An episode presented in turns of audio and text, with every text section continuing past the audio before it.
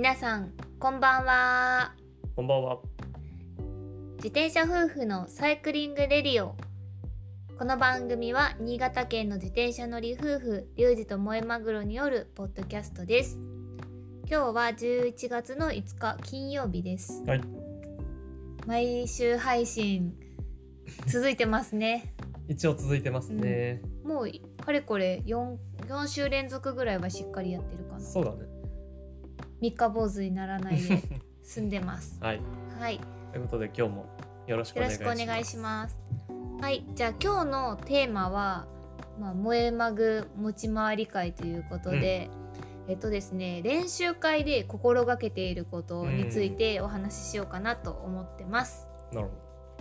で、あの一応5つぐらい、うんあの話しすることを考えてきてど。て、ほまず1つ目は、うんまあ、練習会のレベルによって、う。うん。まあ、気をつけてることうん。2つ目は練習機材についてうーん。3つ目は、まあ個人的に意識していること練習中にうん。で4つ目は、まあ、持ち物紹介うん。うん。で5つ目は今後意識したいと思っていることについてお話ししようかなと思ってますはい。なるほど。じゃあまず最初の練習会のレベルによって気をつけていることうん。まあこれ具体的に何かっていうと、まあ、あの新潟県内でも、まあ、いろんなチームの練習会とかあとは、まあ、今日はサイクリングとか。にしようぜとかあとはまあニセコ対策連で山岳メインで行きましょうみたいな。そういったちょっと、まあ、メメンバーもの脚力も差があったりとか、うん。うん。あとはそのそもそもそのライドの目的も違ってたりとかして、うん。まあ、そういう時にどうやって走り分けているかみたいな。なるほど。まああうの、ん一口に練習会って言ってもう、んあのまあ集まったメンバーにもよるし、うんその練習の目的にもよるからうんうん全然違いますよ。そうそうでまず相手がすごく自分よりもうん。速い選手の場合、うん。うん。まあ、具体的にはあの実業団登録してうん。あの E1 とかね走ってるような選手とか、まあ、本当にがガチで、うんあの自転車競技に取り組んでいるガチ勢の男子選手うん。ですね。と走る時は月1を決め込みます。はい。はい、もう1秒ローテも回りません。うん。もうとにかくついていくのに必死うん。でなるでなんで月1にしてるかっていうとまああの月1してると楽なんですよさすうんがその、いくら速い選手が前引いてると言っても自分が 5, 5番手とか6番手をずーっと後方固定だと、そりゃそんなに負荷は高くないですと。まあね平坦でね、うんうん普通に巡航する分ね。ただあのそこで頑張ってしまうとちょっと上りに入った時にすぐにちぎれてしまいます。うんまあ、負荷が、ね、ドラフティングが効かなくなっちゃったりとか、うん。まあ、普通にパワーウェイトレシオが全然違ったりして、うん。やっぱり上りではすぐちぎれてしまうから上りでちぎれないようにするために、うん。なるべく平坦は温存するっていう目的で月1を決め込んでます。要はうん。あのー平坦月1だと楽だけど、えーローテ入ろうと思えばうん。要は、まあまあ入れなくはないんだけど、うん。もうそこをもうあえてうん。もう我慢してというか、うん。もう負荷が低かったとしても、うん。もう月1にしてうん。でいざその上りとかで、うん。まあ、なるべく遅れないよううにん温存しておくっていうことそうそうそう。回ろうと思えば回れるけど、うんうん。もう回らないでおくと。うん、そうまあもう明らかに相手が格上なの分かってるんで、ここは自分頑張るところじゃないなっていうのをちょっと見極めてるというか、そうだね。まあうんもし回ったとしてもうん。同じ速度は多分維持するの難しいだろうし、うん。それこそ0秒1秒とかのうん。ローテになってしまいかねないもうんんね。うん、なので、まあ、あと後ろついてるのとね前に出るの全然違うじゃんやっぱり負荷が。そういうのも分かってるから、う頑張りませんと。うんうん、で走力が拮抗してるメンバーで走る時っていうのはうんもちろんローテに加わります。うんでそういう時は、まあ、あのローテーションしながら周りの人たちがどれぐらい足あるのかとかを見つつ自分でどれぐらい、あの何分前引くかとかを調節してます。あのだいたい足の回り具合とか、まあ、その先頭をどれぐらいの速度で維持できるかとかを見ると誰が余裕があって誰が余裕がないとかっていうのも分かるやん。だし、まあ、それを見ながらあの引く長さを調節してます。うん。であの最近はですねあのこう先頭である程度頑張ってあの限界ギリギリまで引いたとしても後ろあのローテ下がって後ろにいる間に結構休める休めてうん。足が回復することが多いから結構攻めた走りもできるようになってきたかなっていうふうには自分でも。うんうん。要はその、うん。まあ、実力が拮抗したメンバーの中でのうん。ローテーションではうん。そういうことができるようになってきた、うん。なんか前まではあのちょっとちょいちょい残しというか、うん。あのもしこう下がった時にちぎれてしまったりしたら困るからっていうのでちょっとあの前引く強度を下げたりとかう、ん。時間を短くしてたけど、うん。最近はもう前でもガンガン引いてギリギリこれきついなっていうぐらいまで粘って引いたとしても、まあ、後ろに、ま、後ろについてる間に結構回復できることがある分かってきたから、うん。攻めた走りができるようになってきたと。なるほど、うん。それっうてん単純にやっぱりうん。走力がうん。上がったとかっていう面もあるだろうし、うん。あれかな。自分のその体力のうん。マネジメントが上手くなったみたいなのもあるかうな。ん。まああとそうやね。ロードレースを始めてから、うん。まあそういうローテーションにもな慣れてきたとか、あとその強く弱く強く弱くみたいなのを何回も繰り返せるようになったっていうのも大きいかなって思ってる。まあインターバル体制じゃないけど、うんうん。あそれはめちゃくちゃついたんじゃないかな、やっぱただヒルクライムとかやってた時よりかは。まあ一定ペースじゃなくうんてね、うんメリハリついた走りができるようになった。うんはい。まあ、ただし、まあ、いっぱいいっぱいになって注意力が落ちてしまったりとかしないようには気をつけてるから、あまりこう本当に限界ギリギリとかにはならないようには気をつけてる。まあそうだね。それはやっぱ安全面からちょっとね、うん。周りが見えなくなったり、うん落車の原因にもなったりするから。そう。それでなんか思ったのは、まあ、速い人と走るのもいいけどどうしてもこう平平坦は低強度になって上りで高強度にガツンとなって、うんうん。すぐちぎれるっていうことをうん。繰り返すことが多くってなんかそれに比べると力が拮抗してる人たちと走る方がうん。自分も限界まで追い込める気がするしてて、うん。まあ、実際にあの上越市にいた時にあの超人クラブさんの練習会とかに出てもうほ6人とか7人とかで走ってもみんな同じぐらい走れるねんか。うん。かそうするともう最後のデッドヒートまで数名で行って、そこで最後スプリント勝負とかになるから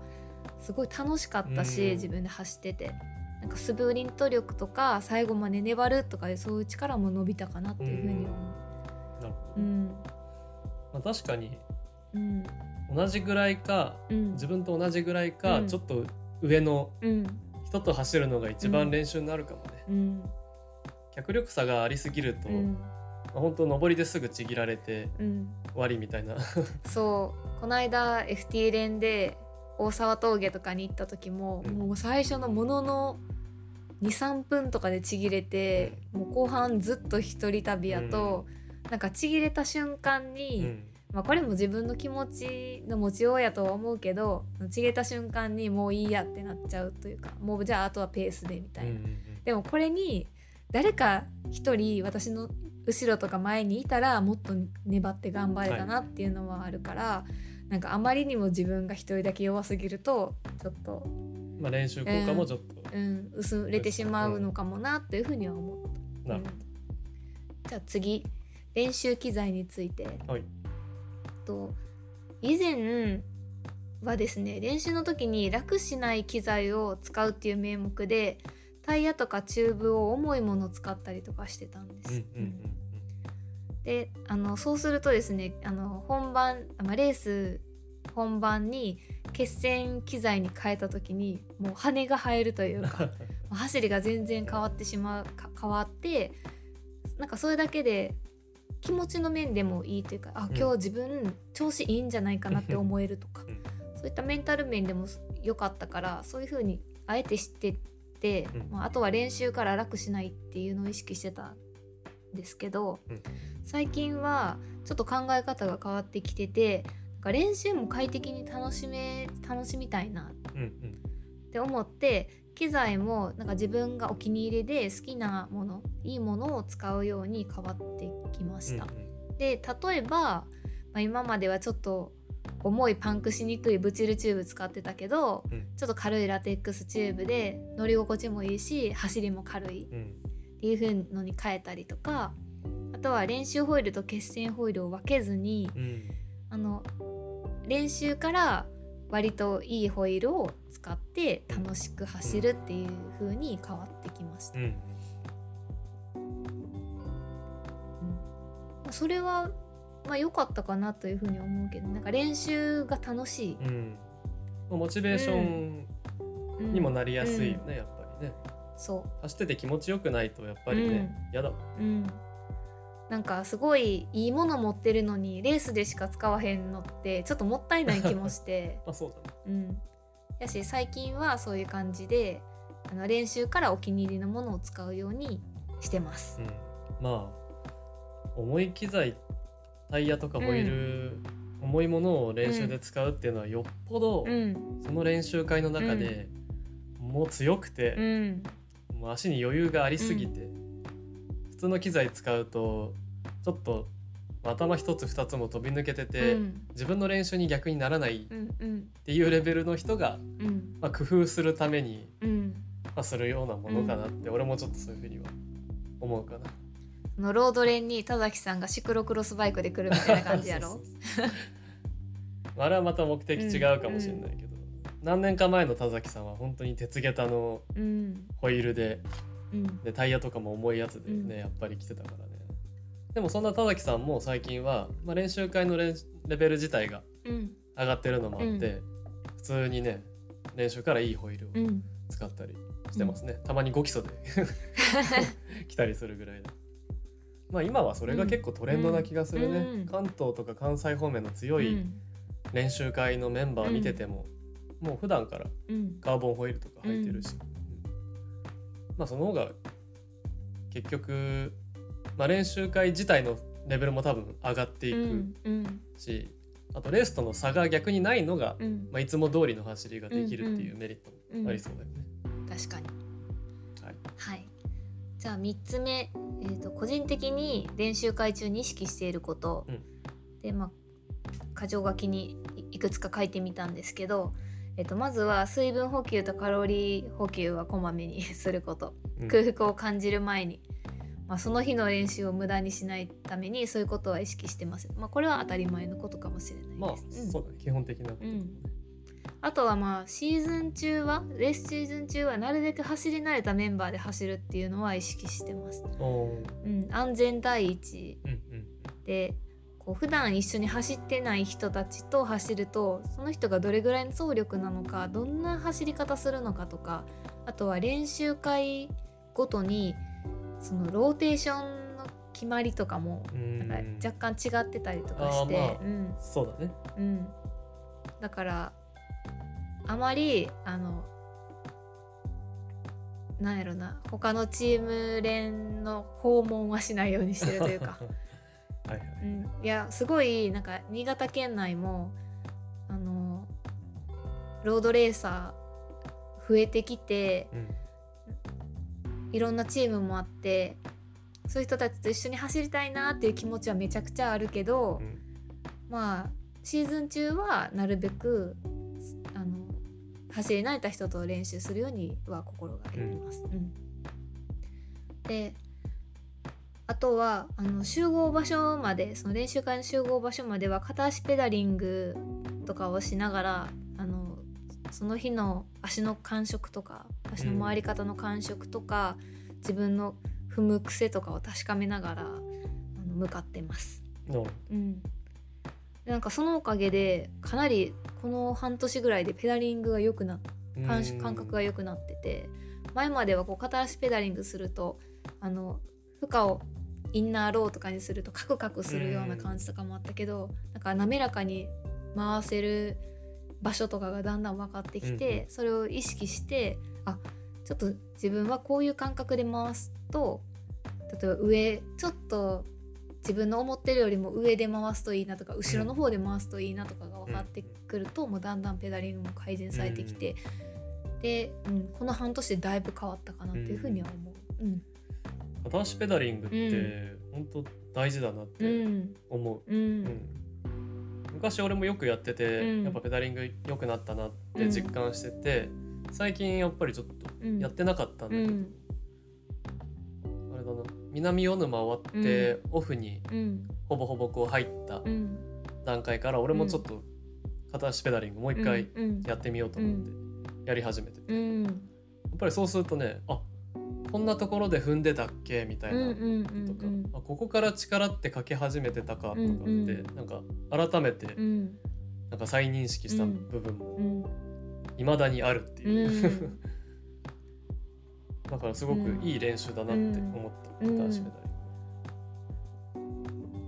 そう。でペダリングってやっぱ変えれるんやっていうのにも気づいたしこの半年で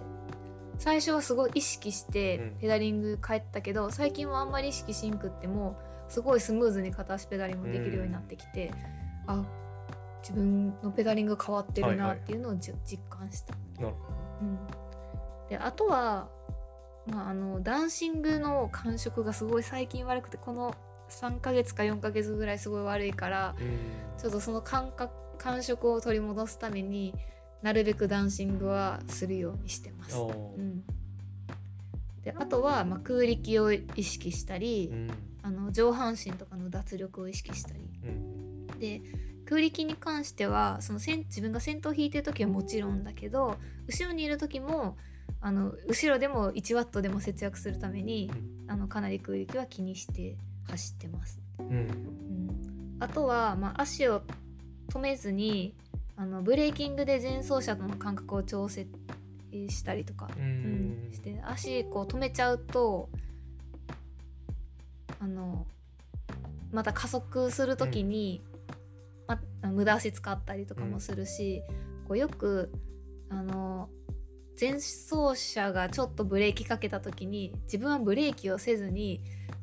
右側か左側に避けて差し込む人っているやん。足止めて、うん、そういうのも結構危ないと思ってるから、うん、なるべくそういう走りはせずにちゃんと自分のブレーキングで前走前走者との感覚を、うん、あの保持するようには気をつけてます。それすごく重要だね。あのハスリ落車とかね。差し込みはね、ハスリ落車の原因に絶対なるから、あの実際レース出てる人って、まあ、あんまりやらないんだよね、本当に危ないからさ、レースでそれやると結構怒られたりする、やらないし。あと、まあ、差し込まなくても足止めて調節すると、そう意外と再加速する時にやっぱタイムラグがあったり、また足踏まなきゃいけないっていうことがね、うんうん、本当あるんだよね。だからブレーキで足は回しながら、うんうん、ほんのちょっとしたブレーキタッチで調節しておくと、そのブレーキを離すだけで足はそのまま回してるっていうので、また再加速とかができたりして、スムーズなんだよね、うんうん、足も使わないですし。そうそう。だからそれはすごく意識して、それ結構大事なスキルかなって思う、まあ、なんか往々にして今まで話してきたことってローラーではできない練習で実装でしかできない練習、まあ、片足ペダリングとかはできるかもしれへんけどやっぱりこうやっぱり実装とはちょっとローラーの上でやるのとでは変わってきてしまうまあそうだね、うん、バイクを進めるっていうのはやっぱり前に進めるっていう感覚は実際ちょっと違うから、ね、だからあのそういった実装でしかできないことはあのすごく意識して練習してます、うん、じゃあ4つ目ちょっとアイスブレイク的な持ち物紹介、は い何持ってってますかね皆さんライドの時って。多分どれぐらい走るかとかどこ走るかその家の近所走るんかそれとも 結構遠くまで行くんかとかにもよって変わってくるかもしれないんですけど私はですねまずスマホ。それはみんな持ってってみんな持っていくの。であとはあのお財布ですね、うん、で2 3 0 0 0円ぐらいと小銭を入れています、うん、で小銭はあの自動販売機とかで使えるように、うん、うん、持っていくのとあとはティッシュ、うんうん、マスクあとはあのパッチですね。チューブパッチ。修理の、ね、修理のあと絆創膏。エマージェンシーカード、うんうん、エマージェンシーカード、まあ、補足すると、うん、あのまあ、落車とかで、万が一こう意識を失ったりした時とかのために、まあ、名前とか生年月日とか、あと緊急連絡先とかね、あとご病気がある方はその病気の名前とか飲んでる薬とかアレルギーとか。アレルギーとか、まあ、血液型とか、うんうん。まあ、そういうのを記載したカードですね、うん、それを持ち歩いてますと。そう。それとあとはまあ補給食、うん、で最近はあんこサンドが多い。ね、8枚切りの食パンにあんこを挟んで持っていくと。そう自家製のあんこサンド、うん、そうそう。自家製のあんこサンド。美味しいし、ね、カロリーもねしっかり取れるしコスパが高い。うんそうそう。脂質低いし。すごく安いんですよ、うん、本当に、うん、あとはあの無事買えるお守り っていうカエルのなんかキーホルダーみたいなお守りを持ってて俺が買ったやつね。そうそうそう。あの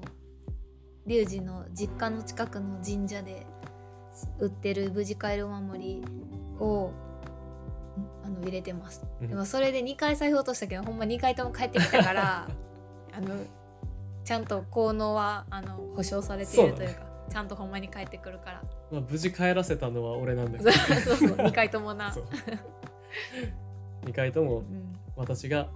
頑張って探して発見してきました、うん、そう。